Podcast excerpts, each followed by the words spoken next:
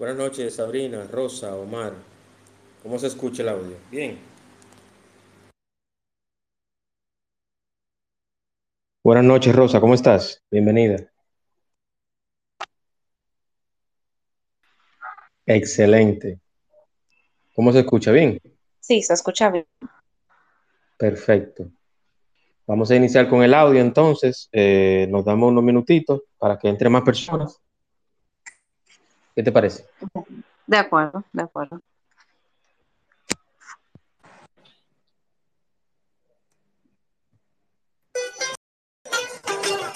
Un espacio dinámico e interactivo, donde tratamos temas muy interesantes y de crecimiento personal. Así es, el espacio de Juan Manuel. De lunes a viernes a las 8 de la noche por aquí, por Twitter. No te lo pierdas, síguenos en todas nuestras redes sociales como arroba carboneljuan. Te esperamos.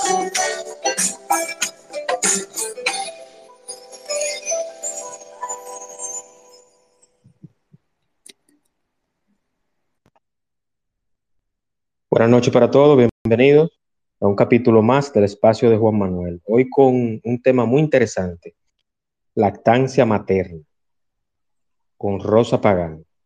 Bienvenida, Rosa. Hola, buenas noches. Muchas gracias por la oportunidad de estar aquí. Perfecto, perfecto, Rosa. Eh, quiero primero, para que conozcan un poquito más de Rosa, eh, ella es Rosa Pagán, 30 años, licenciada en Administración de Empresas, máster en Gerencia y Productividad, es especialista en lactancia materna. Actualmente lleva dos años y once meses de lactancia materna ininterrumpida con su hijo. Esta experiencia la llevó a convertirse en asesora de lactancia materna. Yo entiendo que es una voz autorizada y una persona que está día a día con, con esa acción tan bonita como es la lactancia materna. Rosa, bienvenida a este espacio suyo. Muchísimas gracias por la oportunidad nuevamente. La verdad es que, sí, que para mí este camino de la lactancia ha sido bellísimo, ha sido bellísimo. Mi bebé cumple tres años el, el mes que viene. Y aunque ha sido muy retador, la verdad es que no cambiaría ni un minuto de lo que he vivido con él y, la lactancia por nada. Eh, yo sé que tal vez para muchas personas resultará un poco loco el, el, hecho de que, wow, tres años, un niño de tres años, pero sí, los beneficios los he visto y eso me llevó a convertirme en lo que hoy soy, asesora de lactancia. Y, y esto me trae aquí. Por eso propuse el tema de lo que no te dicen de la lactancia. la verdad es que escuchamos una y otra vez muchísimos mitos, escuchamos una y otra vez muchísimas cosas que, que parecen locas en cuanto a la lactancia, que la se vuelve agua, que si tú no tienes suficiente leche, tantas cosas escuchamos, pero no escuchamos lo positivo de la lactancia, no escuchamos lo que realmente es la lactancia y lo que realmente conlleva a la lactancia. Yo tengo unos aquí que voy a compartir con ustedes sobre cosas más importantes que se deberían hablar y no se hablan. Por ejemplo, suelen decirnos que la leche dura días en salir, que cuando eh, nosotros damos a luz no tenemos de una vez la leche, que tenemos que complementarle con fórmula al niño porque va a pasar hambre, porque no tienes leche, eh, porque si te hicieron una cesárea entonces la leche dura más tiempo en salir y todo eso es mentira. ¿Cuál es la realidad? Inmediatamente sale la placenta del cuerpo de la mamá, el calostro comienza a producirse. ¿Y qué es el calostro? El calostro es un líquido muy ¿Sí? Dígame. Bien, el calostro es un líquido un tanto espeso, tiene muchísimas vitaminas y que nosotras no solemos verlo. Por ejemplo, cuando yo di a luz, yo no lo vi inmediatamente. Yo lo comenté, o sea, comencé a que al otro día de dar a. Pero el bebé durante el día de nació se estaba alimentando. Entonces, muchas veces no lo vemos y creemos que no tenemos leche y por eso caemos en darle fórmula al niño, pero inmediatamente se el porque es que la leche se produce en sangre de la mamá. No, no, no debemos conducir el estómago ni nada. Inmediatamente sale la placenta, entonces el cuerpo comienza a producir, la sangre de la mamá. Se está cortando, se está cortando, Rosa, se oye cortado.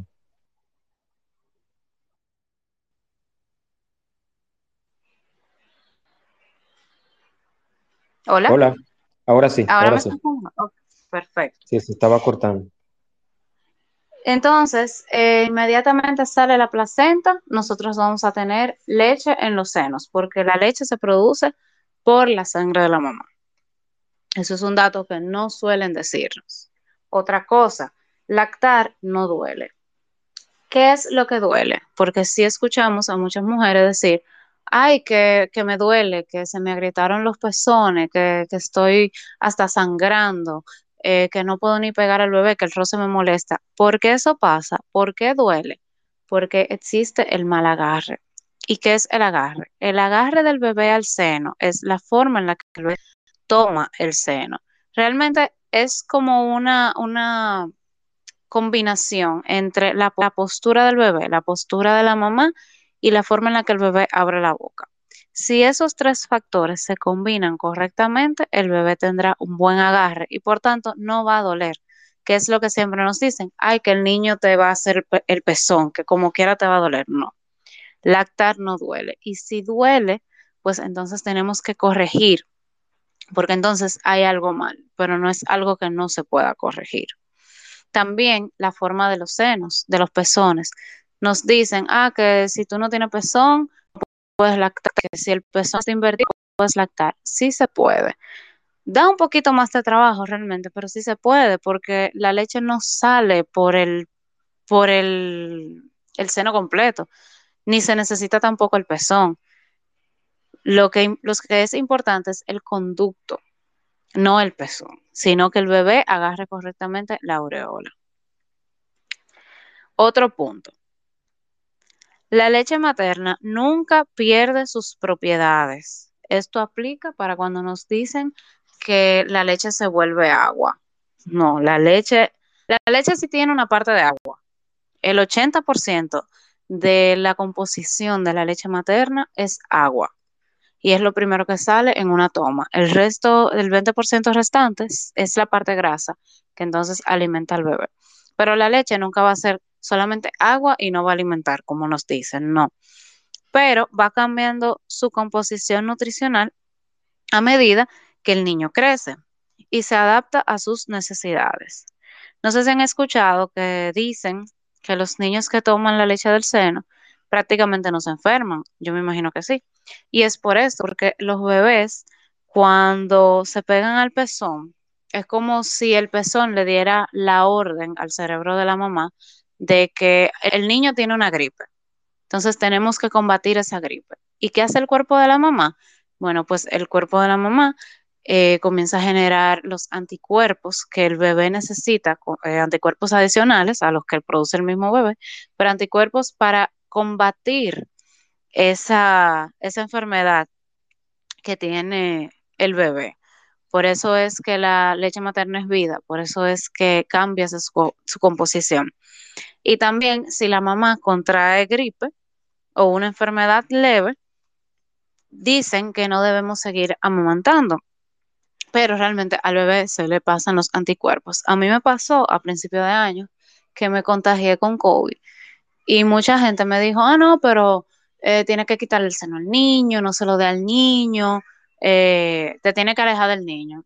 Y todo lo contrario, el niño se quedó conmigo, el niño siguió tomando su, su seno, sí se conversó con la pediatra y la pediatra dijo, no, mira, vamos a darle esta, este medicamento por si acaso él tiene algo por ahí, pero no le quita el seno porque los anticuerpos que tú estás produciendo lo van a ayudar a él a que el COVID le sea leve. Y así fue. El niño nunca hizo fiebre. El niño nunca tuvo complicaciones de tos. El niño nunca tuvo nada de eso. ¿Por qué? Porque los anticuerpos que estaban en mi sangre le pasaron a él por la leche materna. Entonces, ante una enfermedad de la mamá, siempre que sea leve y no esté contraindicada en la lactancia materna, sí se debe continuar la lactancia. Otro punto. El tamaño de los senos no influye en la lactancia. Así como comer o tomar ciertos alimentos no hará que uno produzca más leche. La lactancia es un proceso regido por la ley de oferta y demanda. Mientras más se amamante, más leche se producirá. ¿Qué quiere decir esto? Yo puedo tener los senos chiquitos y no necesariamente yo voy a producir menos que una mujer que tenga los senos más grandes, porque va a depender de la demanda que tenga mi bebé y también de la de meses que tenga el bebé, porque un bebé de dos meses no demanda igual que un bebé de seis meses. Entonces, no debemos eh, pensar que por tener los senos chiquitos, por tener los senos más grandes, vamos a producir determinada cantidad de leche.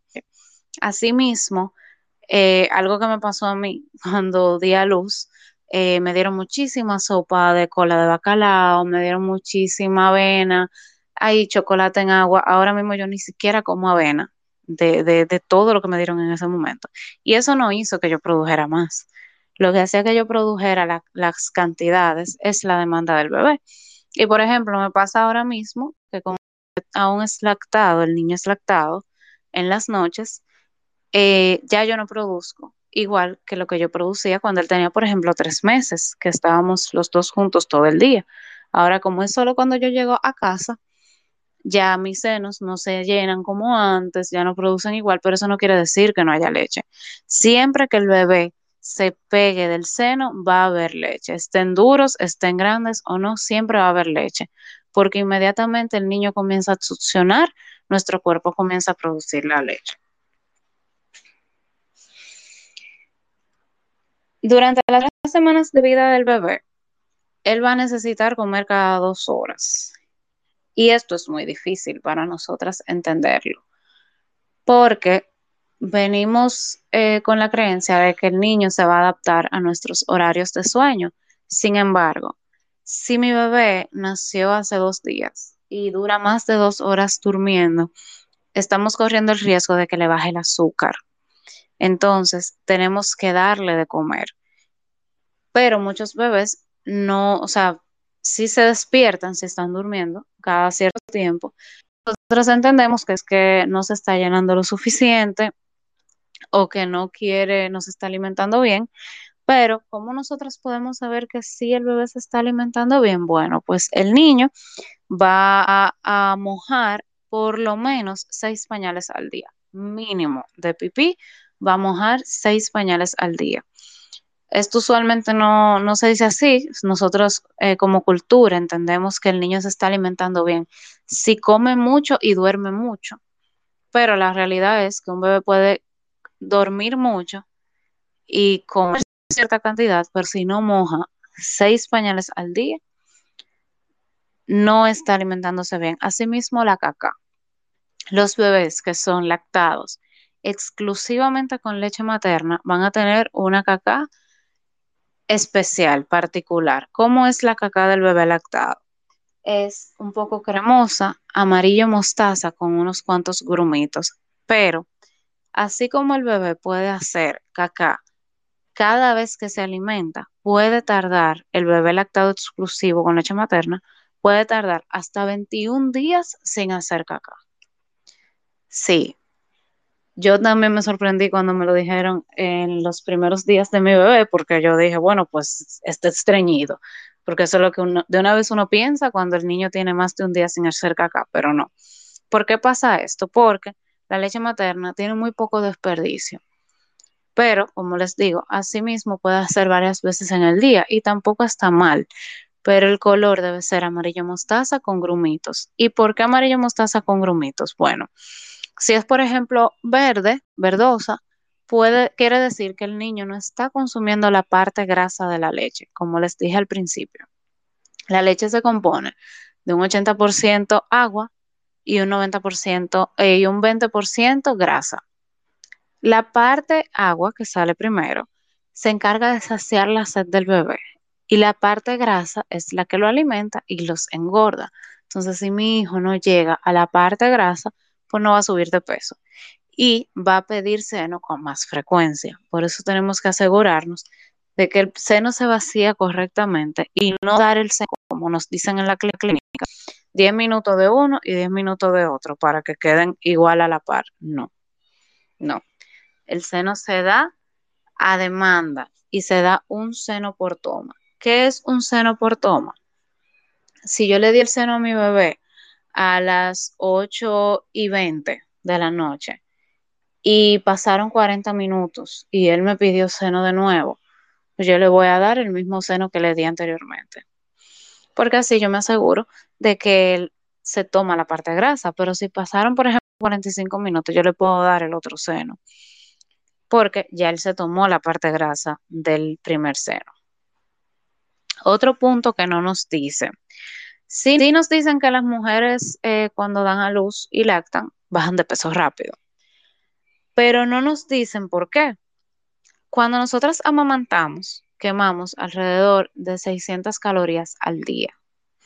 Entonces, como quemamos esa cantidad de calorías, tenemos que comer un poquito más. O sea, nuestra dieta debe tener entre 450 o 500 calorías adicionales a lo que usualmente comemos, pero estas calorías no deben ser grasa, un hamburger, una pizza, una cosa, porque tenemos que recordar que nosotras estamos alimentando a un bebé y el bebé se nutre de lo que nosotros tengamos en la sangre, de las vitaminas, de los minerales que tengamos en la sangre y por eso tenemos que tener una dieta balanceada que incluya todos los tipos de carne, eh, de, de, granos para que el niño pueda obtener ese, ese beneficio.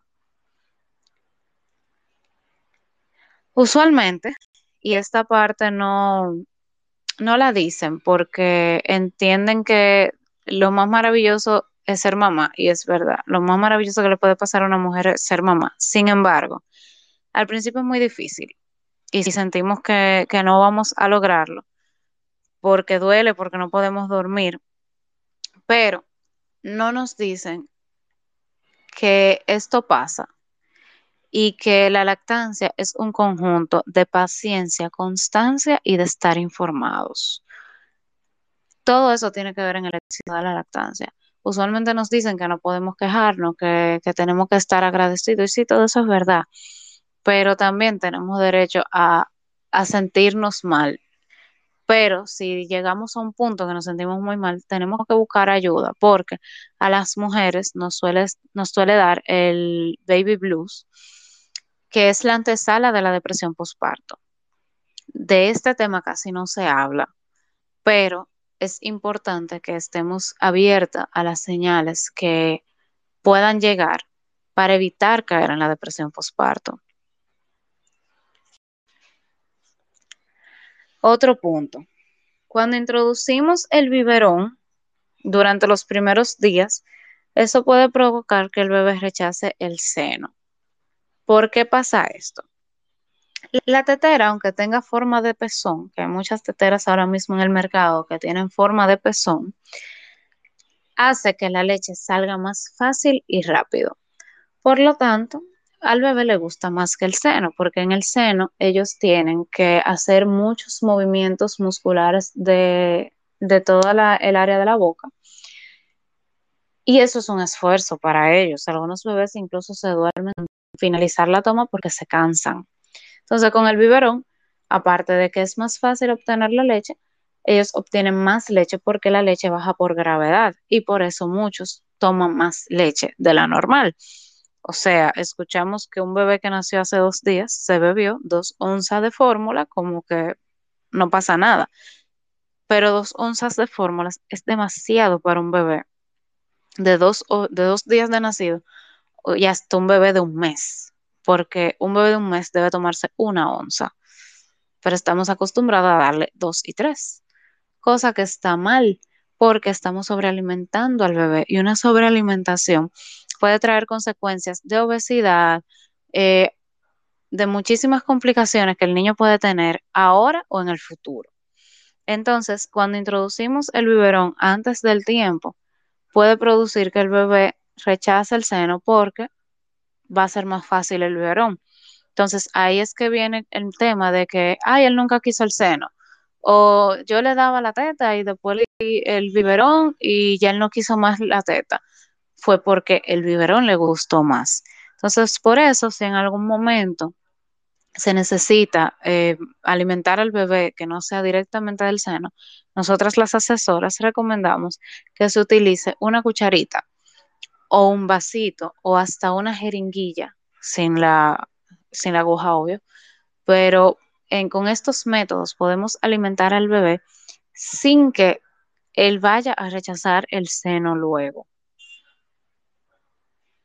Los bebés de fórmula no duermen más que los bebés lactados. Eso es un mito grandísimo que hay, que nos dicen, ay, dale dos onzas de fórmula para dormir y va a dormir la noche entera. No. ¿Qué es lo que pasa con la fórmula? La fórmula se digiere más lento que la leche materna. Por los componentes que tiene, el estómago del bebé dura un poquito más para digerirla y por eso el niño dura un poco más de tiempo para, para despertarse luego de una toma. Pero no es que los bebés de fórmula van a dormir la noche entera. Eh, tengo, por ejemplo, el caso de, de, un sobrino que no fue lactado eh, más que los primeros días de nacido por ciertas situaciones que, que pasaron. Y el niño se despertaba más que el mío, que fue lactado exclusivo en la madrugada. Sea que dar fórmula por la noche, por ejemplo, o darle agua. El tema del agua de verdad es muy peligroso antes de los seis meses. Y esto no va a hacer que duerma mal, más. Otro punto es que cada cuerpo es diferente y por ende cada lactancia va a ser diferente. Muchas veces nos dicen que no vamos a poder lactar porque nuestras madres o alguna familiar no lactó, entonces por eso tú no vas a poder producir leche. En este punto voy a poner un poquito el ejemplo de mi familia. Mi abuela materna tuvo cinco hijos y los cinco hijos fueron lactados hasta los dos años. De esos cinco hijos, ninguna de las hijas, fueron cuatro, ninguna de las hijas lactó lactaban los primeros dos meses y dejaban de lactar. Y algunas ni siquiera lo intentaban. De esas hijas, las que tuvieron hembras, está, por ejemplo, mi mamá, que me tuvo a mí y a mi hermana. Mi hermana lactó por seis meses. Yo llevo tres años. Entonces, al principio, cuando mi hermana estaba embarazada, que dio a luz primero, le decían, bueno, que ustedes no producen leche porque tu mamá no le dio nada a ustedes. Pero nosotras nos informamos y aunque mami no nos lactó o no nos lactó el tiempo suficiente, mi hermana lactó por seis meses y yo llevo tres años. Mi lactancia es completamente diferente a la lactancia que tuvo mi hermana. Mi experiencia es completamente diferente a la que tuvo mi hermana. Entonces, no es bueno que nos comparemos o que nos midamos ni siquiera con nuestra familia, porque vamos a caer en un error que yo misma caí cuando estaba haciendo, por ejemplo, mi banco de leche, que me comparaba con amigas, y eso afecta muchísimo la lactancia. Otro punto muy importante es que en nuestra mente está, una vez finaliza nuestra licencia de maternidad y pasamos ya a lo que es trabajar nuestra producción va a bajar, porque es lo que suele pasar, pero si nosotros nos extraemos cada tres horas como máximo en nuestro lugar de trabajo por 20 minutos, la producción se mantiene. Y eso está establecido en el Código de Trabajo de nuestro país, en el artículo 240. Dice que la mujer tiene eh, un tiempo, un periodo de 20 minutos, tres plazos, con el fin de amamantar a sus hijos. ¿Qué pasa? Mujeres como yo que trabajamos en el Distrito Nacional, pero vivimos en Santo Domingo Este, no podemos trasladarnos por 20 minutos a, a darle el seno al niño. Entonces nos extraemos en nuestro lugar de trabajo cada tres horas como máximo por 20 minutos y nuestra producción se mantiene. Muchas mujeres utilizan ese tiempo, lo unifican hace 60 minutos y se van más temprano a su casa, llegan más tarde al trabajo. Y aunque eso, aunque eso eh, es productivo para ellas, porque a lo mejor llegan más temprano eh, a estar con sus hijos porque no lo pueden cuidar más tiempo, lo que sea, ahí se ve afectada la lactancia, porque el tiempo que yo duro sin amamantar o sin estimularme los senos para que produzcan leche, entonces mi cuerpo entiende que ya yo no necesito esa leche. Y vuelvo a mi ejemplo.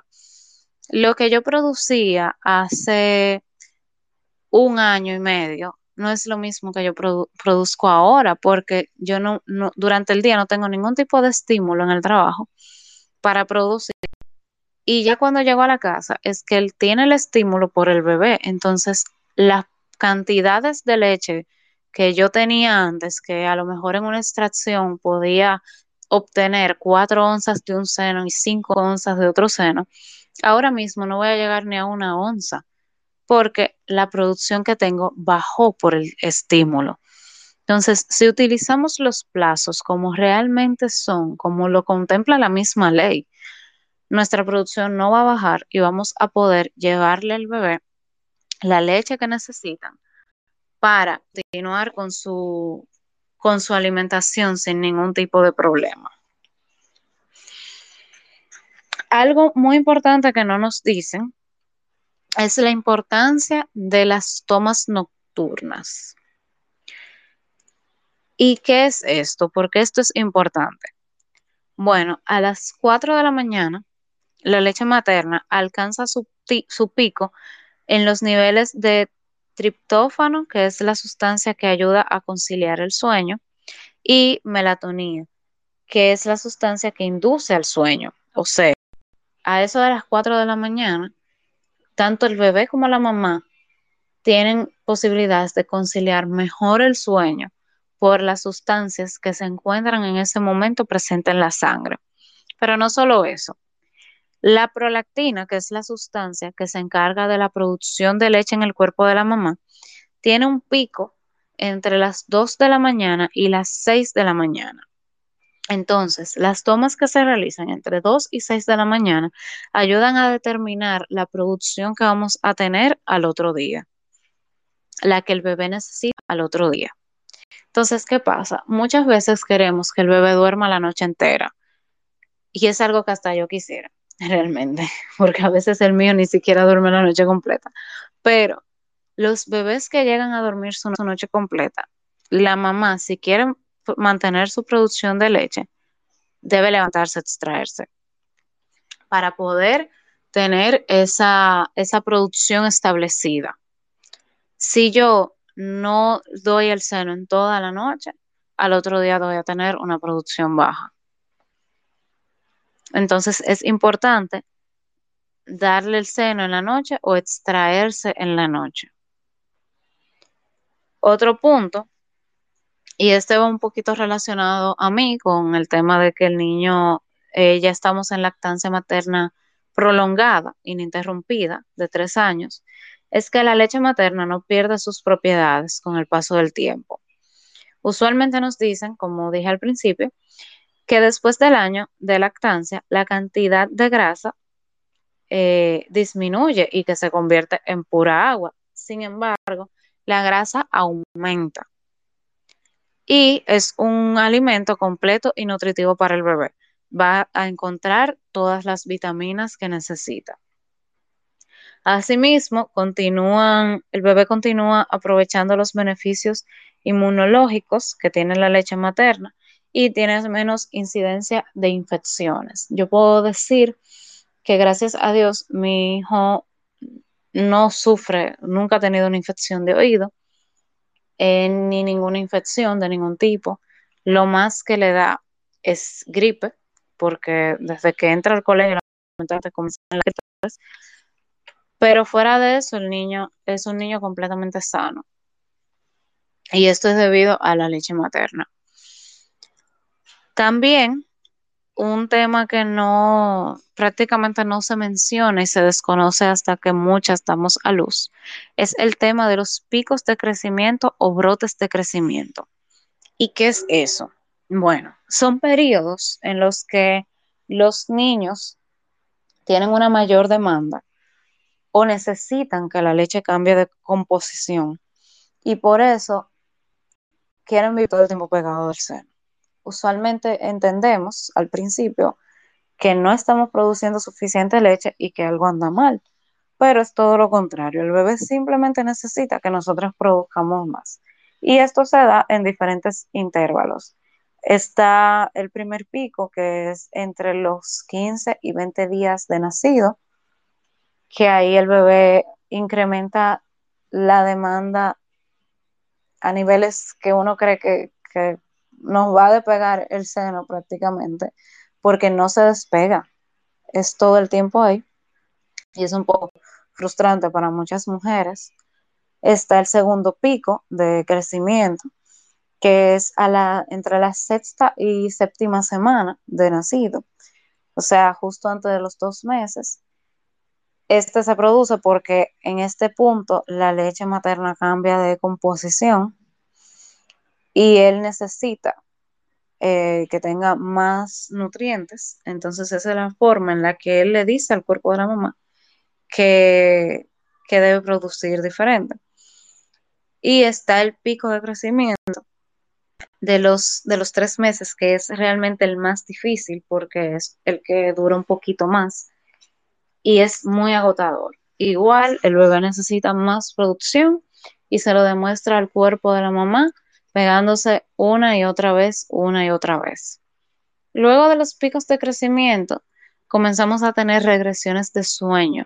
Esto realmente no tiene nada que ver con la lactancia, pero lo solemos eh, comparar como otro pico, porque como el niño no puede dormir en una regresión del sueño, el niño tiene eh, temas para, dormir porque aprendió algo nuevo y entonces eh, quiere hacerlo durante la noche, eso que aprendió, quiere jugar durante la noche, solemos pegarlo del seno, pero las regresiones del sueño no tienen nada que ver con la lactancia. Las regresiones del sueño se dan a los cuatro meses, a los seis meses, a los ocho meses, doce meses 18 meses y por último a los 24 meses. Eso quiere decir que realmente comenzamos a dormir más o menos bien después de que el niño cumple los dos años. Sin importar rutina ni nada, es así porque cada fase de crecimiento que tenga el niño, cada conocimiento nuevo que tenga el niño, hace que él eh, cambie su fase de sueño.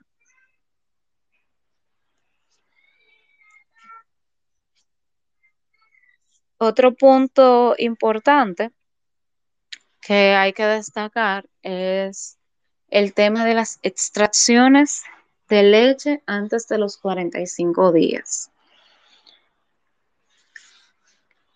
Usualmente hacemos bancos de leche para que nuestro bebé se, se alimente cuando no estamos en casa. Y por el mismo tema de que el calostro no lo vemos al inicio de, la lactancia, cuando estamos recién paridas, comenzamos a extraernos porque creemos que no tenemos nada. Entonces, como al, principio, al pasar de los días, como al tercer día, comenzamos a producir mucho, entonces nosotras comenzamos a extraernos y seguimos y vemos que tenemos más leche, seguimos extrayéndonos, seguimos extrayéndonos y podemos llegar a una mastitis.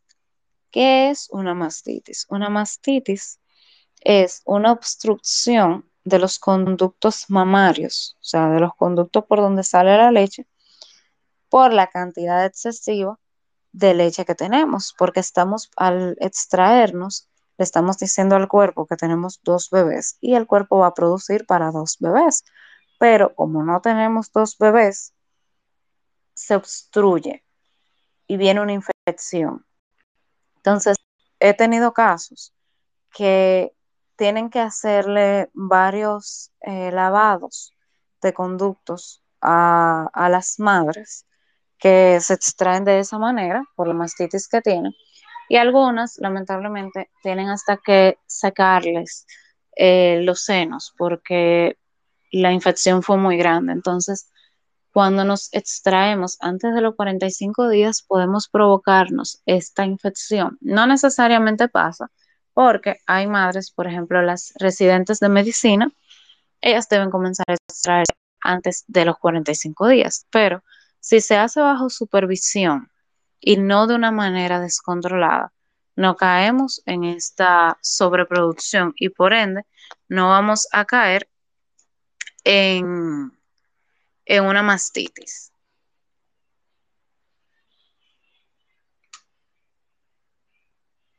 El uso de los bobos, así como la tetera, puede traer eh, confusión tetera-pezón, ya que el bebé se acostumbra al látex también con el bobo.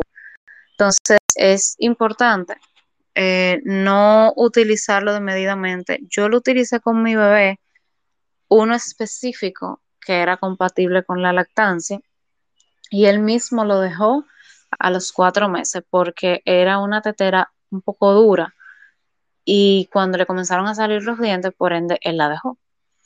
Entonces, el bobo hay que saber utilizarlo, aunque nos ayuda realmente porque es desesperante en un pico de crecimiento el niño llorando y llorando y es muy difícil y queremos nosotras llorar con él, pero hay que saberlo utilizar. Luego de los seis meses que comienza la alimentación complementaria, muchas madres creemos que el bebé se va a comer todo lo que le vamos a poner, pero la verdad es que no es así y no nos dicen que no debemos darle ni sal ni azúcar al niño, o sea, alimentos que contengan sal o azúcar. Desde que el bebé cumple los seis meses, lo primero que hacemos es de la misma olla donde se cocinó la habichuela para todos nosotros, le sacamos al niño para que pruebe. Y no debe ser, porque los condimentos que consumimos los adultos no son los que el niño debería tomar porque su estómago no está preparado. Es lo mismo que darle alimentos antes de los seis meses.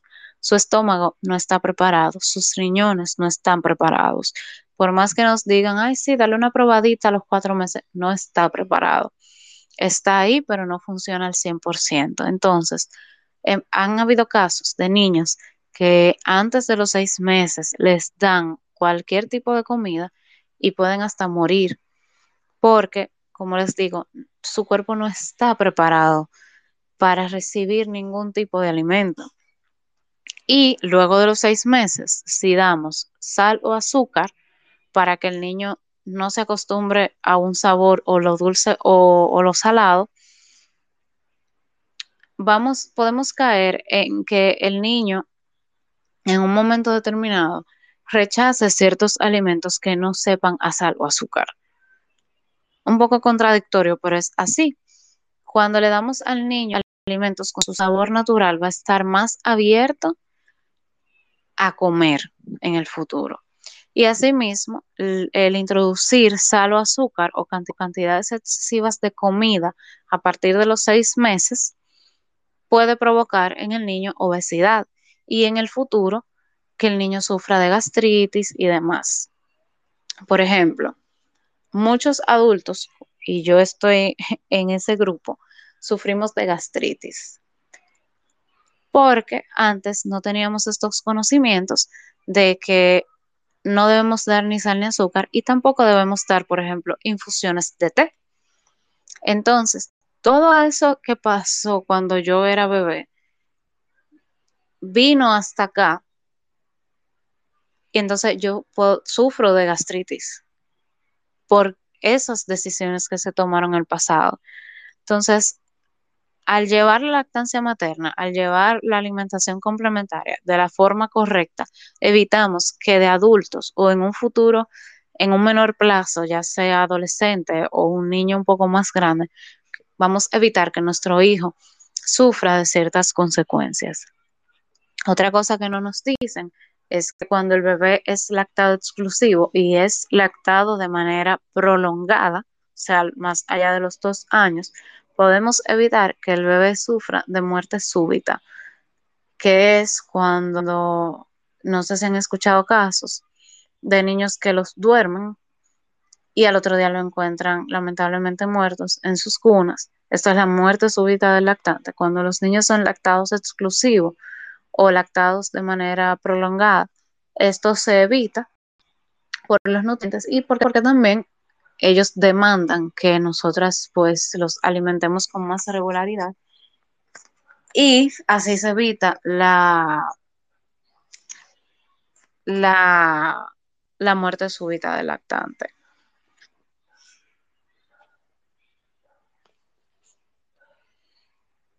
Para ir finalizando con estos puntos que, que tengo aquí, quiero recalcar la importancia de la prevención de la depresión postparto, porque como les comenté casi al inicio, realmente de eso no se habla en la lactancia. Y realmente debemos tomar en cuenta si tenemos una hermana, una amiga, una vecina, que ser mamá es lo más maravilloso, pero está la parte humana de la madre, la parte de que mi vida acaba de cambiar completamente, la parte del cambio hormonal que tenemos, porque ya nuestro cuerpo no está, nuestro cuerpo pasó de, crear un niño, de crear un, ser humano con todas sus funciones, entonces crear el alimento para ese niño, pero también sobrevivir nosotras, pero también tal vez tener que hacer oficios en la casa y todo lo demás. Y esa presión, ese cambio hormonal, hace que muchas mujeres caigan en baby blues y luego en una depresión postparto.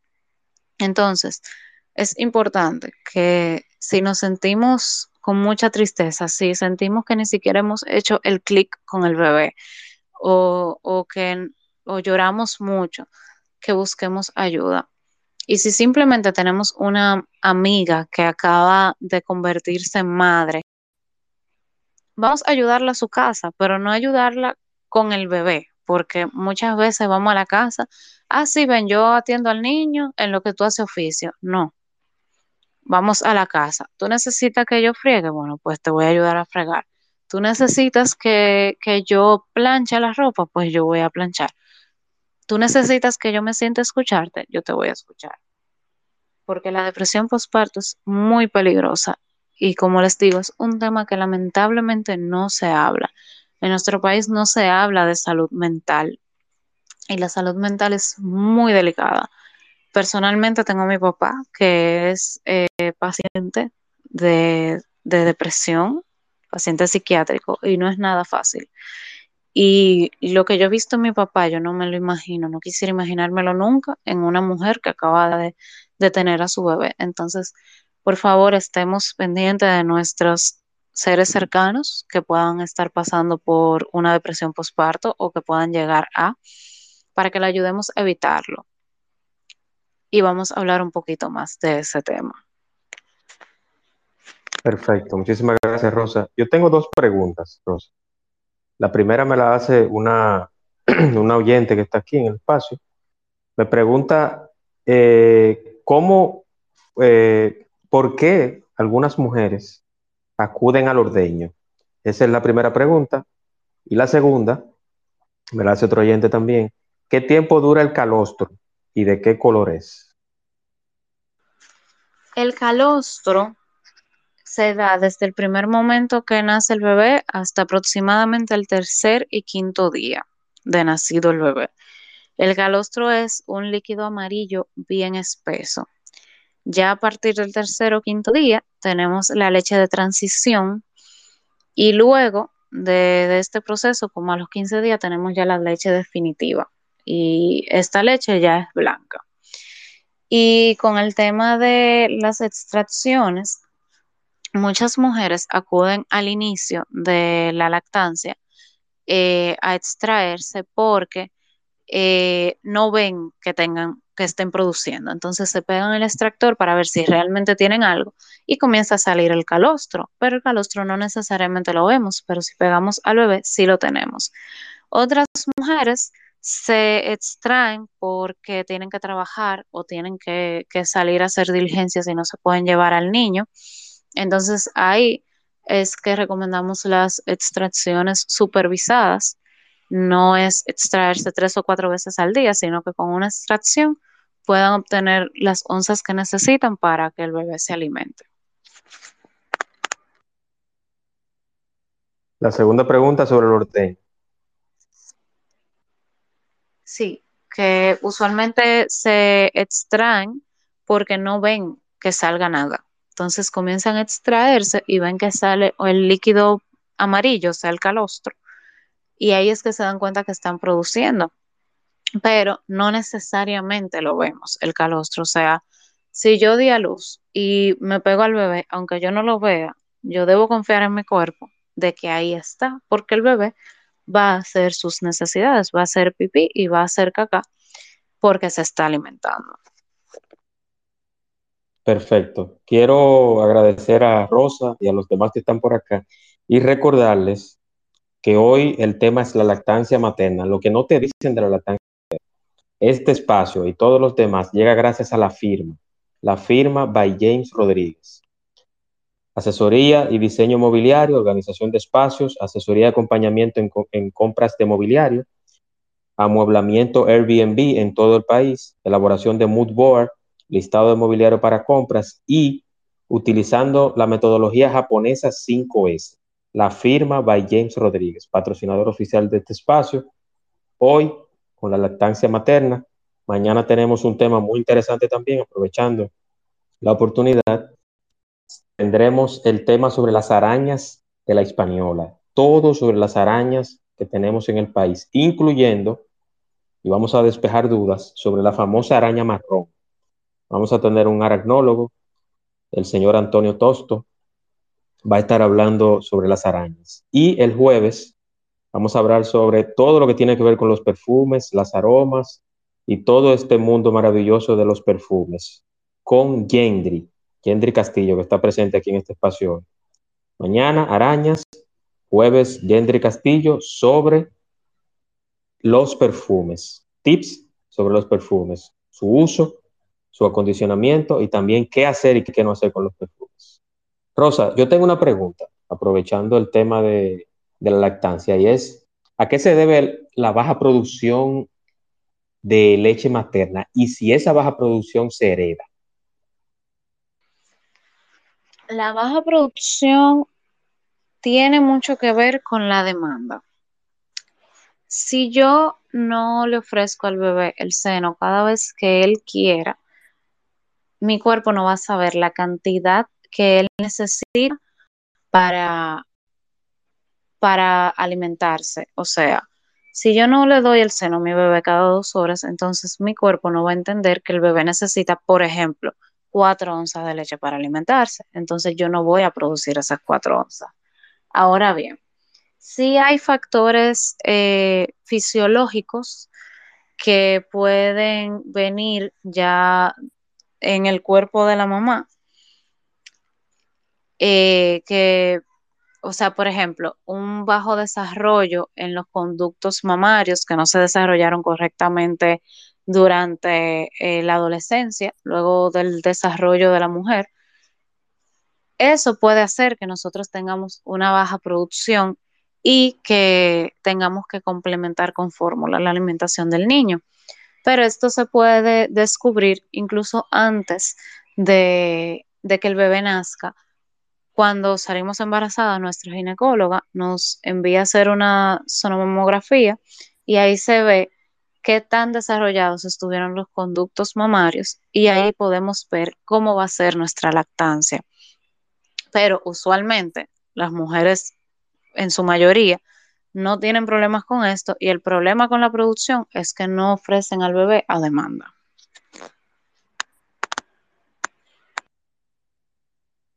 Perfecto, perfecto. ¿Hay alguna pregunta o comentario adicional a lo que ha dicho Rosa?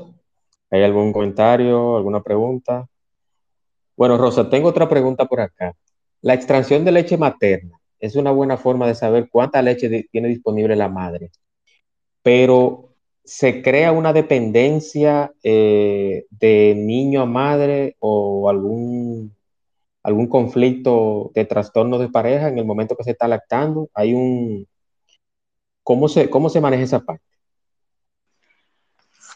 bueno, contestando a la primera pregunta, la extracción nunca va a decir la cantidad que nosotros tenemos disponibles en los senos, porque la extracción con, el ordeñador, o ya sea manual o eléctrico, no es tan eficiente como la succión del bebé. O sea, un bebé puede vaciar el seno y encontrar más leche que la que yo me extraigo eh, de manera mecánica. O sea, yo me puedo extraer tres onzas, pero el bebé puede encontrar directamente él en el seno hasta cinco o más.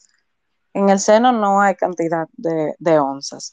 Con relación a la dependencia, realmente hay estudios que han determinado que los niños, cuando son bebés, y nosotros le, le damos esa, le, damos esa necesidad de afecto que ellos tienen, eh, ya sea que, que los carguen cada vez que ellos necesitan que los carguen, si se quieren dormir en el pecho de la mamá o del papá, si quieren estar pegados completamente del seno durante todo el día, esos niños crecen más independientes que los niños que no se les da el afecto o no se les da la demanda que ellos necesitan. Y puedo decirlo eh, con ejemplo de mi hijo. Mi hijo es completamente independiente. A mi hijo no le gusta que lo carguen, a, menos que él esté haciendo una rabieta y quiera, ¿verdad?, que, que lo añoñen pero mi hijo es completamente independiente, juega solo, come solo, eh, elige hasta su ropa, lo que él se quiera poner, y no tiene tres años, porque en el momento de que él era bebé, y, puede sonar un poco raro, pero es así, en el momento que él era bebé, yo satisfice la necesidad de afecto que él tenía. Él necesitaba que yo lo cargara en ese momento, ahora él necesita correr y ser independiente. Entonces, eso es algo que la verdad mucha gente no comprende y dicen, ah, no, ese niño, tú vas a tener que tenerlo todo el tiempo arriba. No. Mi hijo dice adiós cuando yo me voy, mi hijo me dice hola cuando yo llego. No es nada independiente. Con relación al tema de la pareja, realmente luego de que damos a luz, el nivel, el líbido nos baja mucho a las mujeres, porque nuestro cuerpo cambia muchísimo y en muchas ocasiones nos sentimos incluso que no somos atractivas para nuestra pareja, pero eso se va regulando y si el esposo no tiene ningún tema, eso es algo que se puede hablar, si no tiene ningún tema, no va a afectar el hecho de que yo esté lactando eh, con, para tener un encuentro con él. Pero sí el líbido baja mucho por, por la descarga hormonal que tenemos y se estabiliza unos cuantos meses después. Depende, claro, de cada cuerpo y de cada mujer. Rosa, yo quiero también que hablemos, no sé si que invité a este espacio a un representante, abogado y, representante también de la policía. Y también invité a alguien del Ministerio Público. No entró al espacio, no sé, parece que me dijo que sí que iba a entrar, uno de ellos, sobre un tema que a mí me preocupa y que yo quiero hablar en este espacio. Es los grupos de WhatsApp que entran los vampiros de leche materna, o sea, hombres que tienen un fetiche o tienen alguna fascinación con ver senos y entran a esos grupos de WhatsApp para robar fotos y un sinnúmero de cosas. ¿Qué hay sobre eso? Y si han habido algún tipo de respuesta por vía de las autoridades, si han denunciado ese tipo de, actividad eh, ruin, podría decir sobre esos, esas personas? Yo conozco el tema porque antes de convertirme en asesora independiente, yo colaboraba con Prolactar RD y realmente entraban hombres al grupo que engañaban a, a las personas de ingreso y entraban para poder escribirle en privado a mujeres, como usted dice, para que le mandaran fotos de su seno, para que eh, le mandaran videos eh, extrayéndose porque tienen ese fetiche.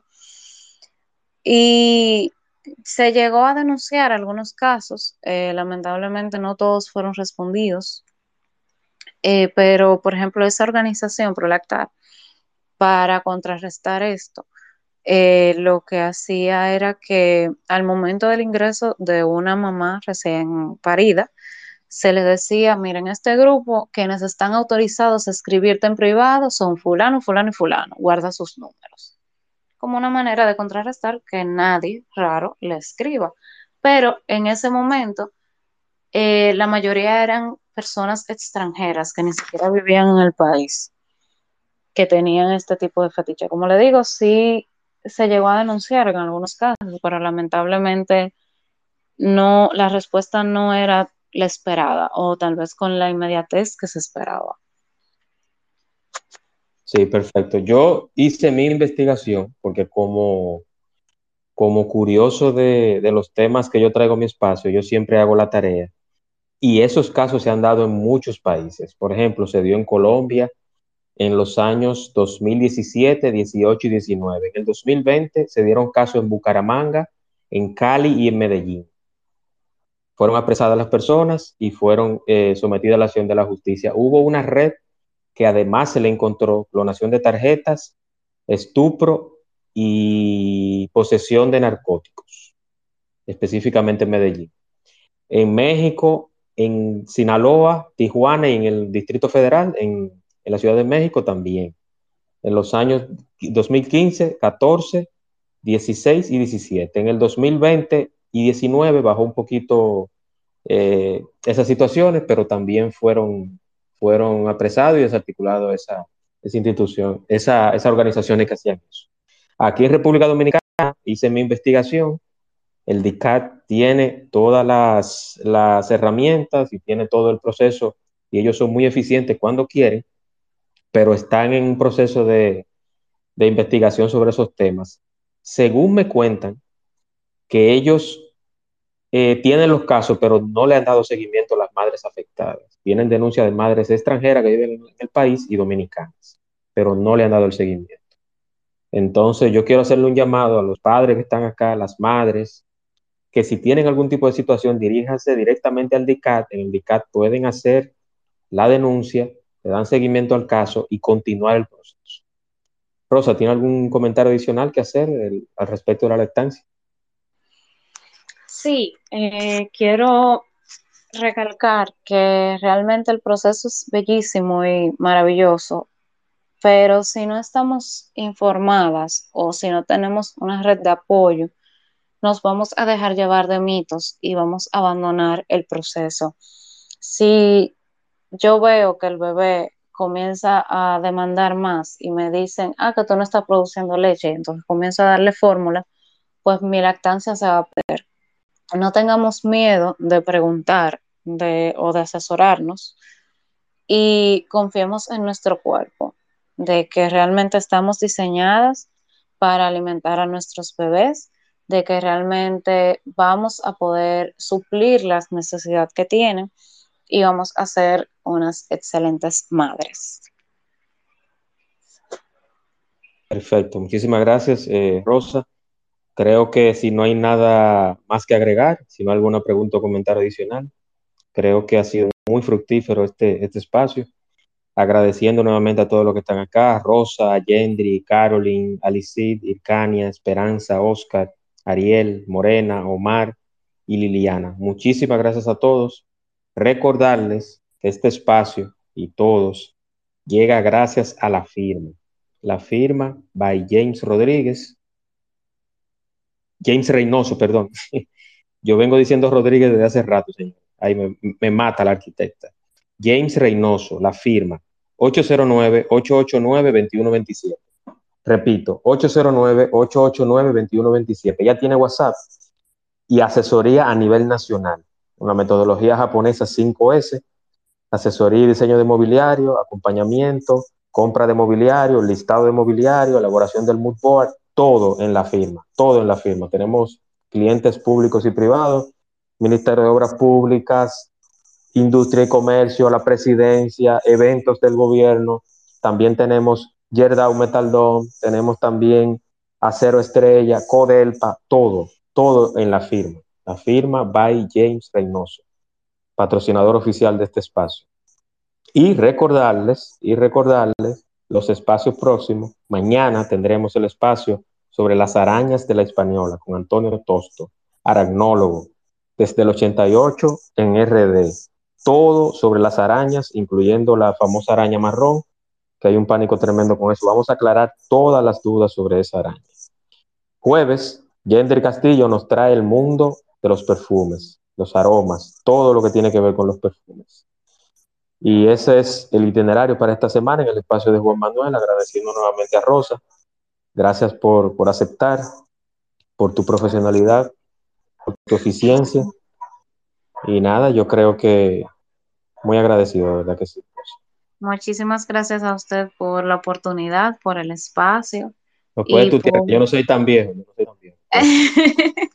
bueno, muchísimas gracias a ti por la oportunidad y por darnos voz con este tema de la lactancia, que la verdad se habla poco, pero, pero debemos darle un poquito más de auge porque tiene muchos beneficios. Así es, y, como te lo dije en privado, te lo digo ahora, cuenta conmigo las cantidades de veces que necesites este espacio para tratar este tema, temas similares, o también se lo digo a todos los que están acá, si tienen algún tema, alguna persona, algo que quieren traer a este espacio, sea de medicina, de cine, de ciencia, político, lo que sea, solamente me escriben, organizamos el tema y lo traemos al espacio de Juan Señores, muchas gracias, buenas noches y lo dejo con el audio de despedida y descansen.